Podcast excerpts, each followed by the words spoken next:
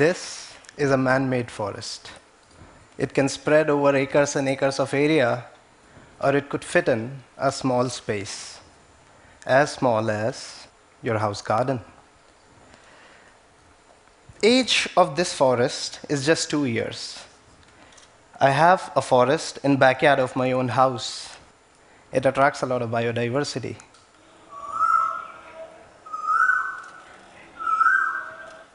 I wake up to this every morning like a Disney princess. I am an entrepreneur who facilitates making of these forests professionally. We have helped factories, farms, schools, homes, resorts, apartment buildings, public parks, and even a zoo to have one of such forests. A forest is not an isolated piece of land where animals live together.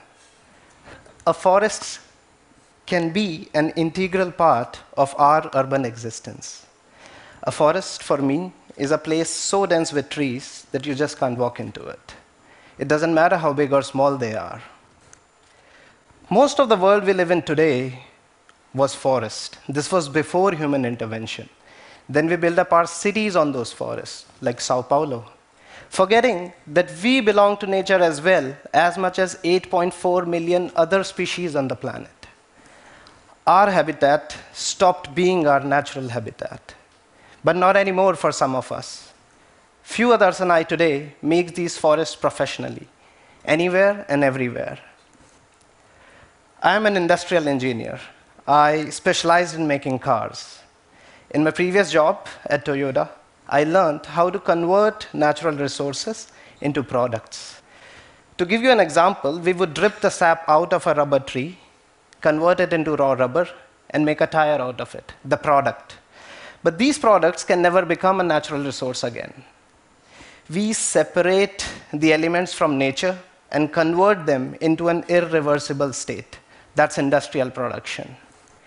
Nature, on the other hand, works in a totally opposite way.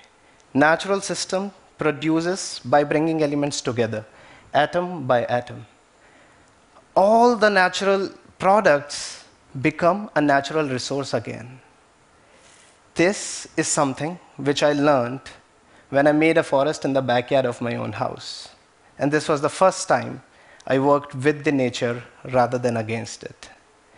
Since then, we have made 75 such forests in 25 cities across the world. Every time we work at a new place, we find that every single element needed to make a forest is available right around us. All we have to do is to bring these elements together and let the nature take over.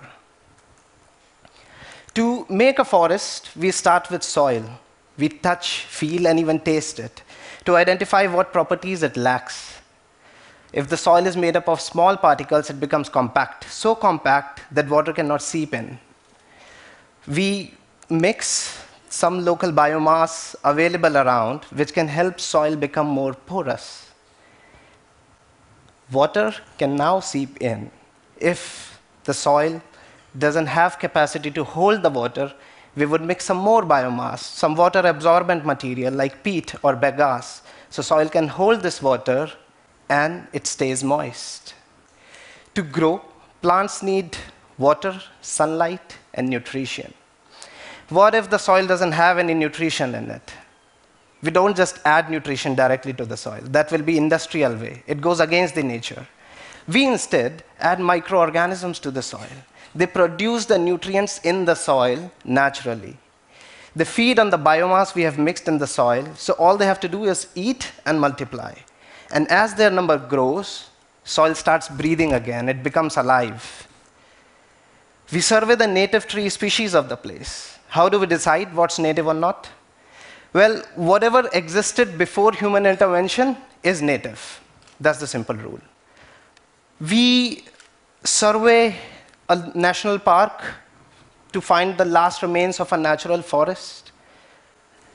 We survey the sacred groves or sacred forests around old temples. And if we don't find anything at all, we go to museums to see the seeds or wood of trees existing there a long time ago. We research old paintings, poems, and literature from the place to identify the tree species belonging there. Once we know our trees, we divide them in four different layers shrub layer, subtree layer, tree layer, and canopy layer. We fix the ratios of each layer, and then we decide the percentage of each tree species in the mix. If we are making a fruit forest, we increase the percentage of fruit bearing trees. It could be a flowering forest, a forest that attracts a lot of birds or bees, or it could simply be a native wild evergreen forest. We collect the seeds and germinate saplings out of them. We make sure that trees belonging to the same layer are not planted next to each other, or they will fight for the same vertical space when they grow tall. We plant the saplings close to each other. On the surface, we spread a thick layer of mulch. So when it's hot outside, the soil stays moist. When it's cold, frost formation happens only on the mulch. So soil can still breathe while it's freezing outside. This soil is very soft, so soft that roots can penetrate into it easily, rapidly. Initially, the forest doesn't seem like growing, but it's growing under the surface. In first three months, roots reach a depth of one meter. These roots form a mesh tightly holding the soil microbes and fungi live throughout this network of roots. So if some nutrition is not available in vicinity of a tree, these microbes are going to get the nutrition to the tree. Whenever it rains, magically mushrooms appear overnight. And this means that soil below has a healthy fungal network. Once these roots are established, forest starts growing on the surface. As the forest grows, we keep watering it for next two to three years, we water the forest. We want to keep all the water and soil nutrition only for our trees. So we remove the weeds growing on the ground. As this forest grows, it blocks the sunlight.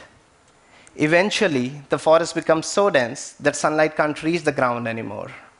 Weeds cannot grow now because they need sunlight as well. At this stage, every single drop of water that falls into the forest doesn't evaporate back into the atmosphere. This dense forest condenses the moist air and retains its moisture. We gradually reduce and eventually stop watering the forest. And even without watering, the forest floor stays moist and sometimes even dark. Now, when a single leaf falls on this forest floor, it immediately starts decaying. This decayed biomass forms humus, which is food for the forest. As the forest grows, more leaves fall on the surface, means more humus is produced, means more food, so forest can grow still bigger. And this forest keeps growing exponentially. Once established, these forests are going to regenerate themselves again and again, probably forever. In a natural forest like this, no management, is the best management.